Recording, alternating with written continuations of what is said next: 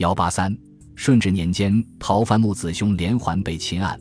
顺治年间，山东知府张立山到浙江开化一带，处理了一起图财害命的事件。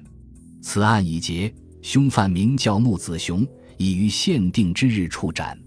当时的监斩官是一个王姓之人。三年后，张立山任江西县令，在此期间，引发了一起窃贼拒捕伤脑案。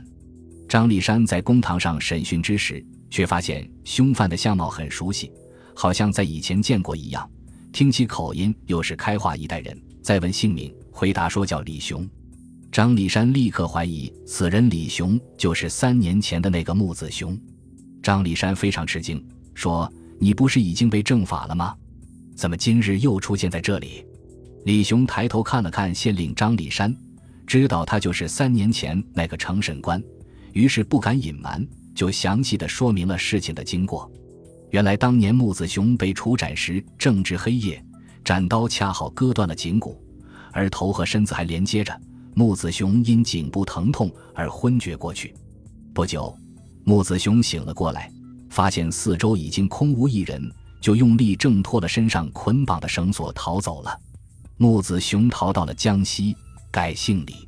然而，木子雄又以偷窃小儿来度日，不料又被拒捕归案。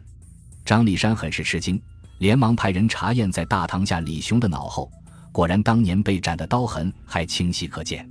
张立山经询问得知，当年的监斩官是署任王某。于是就将木子雄过去被处斩而后逃脱，以及今日又被捕之事报告给了上级。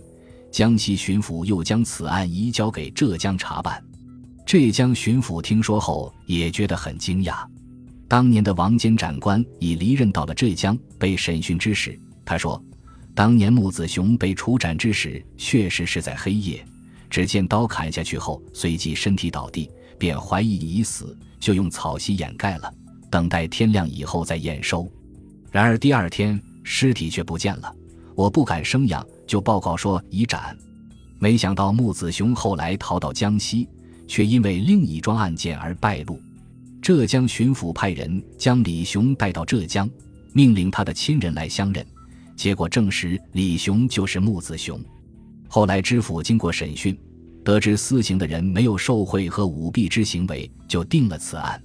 最后。木子雄被押解回江西结案。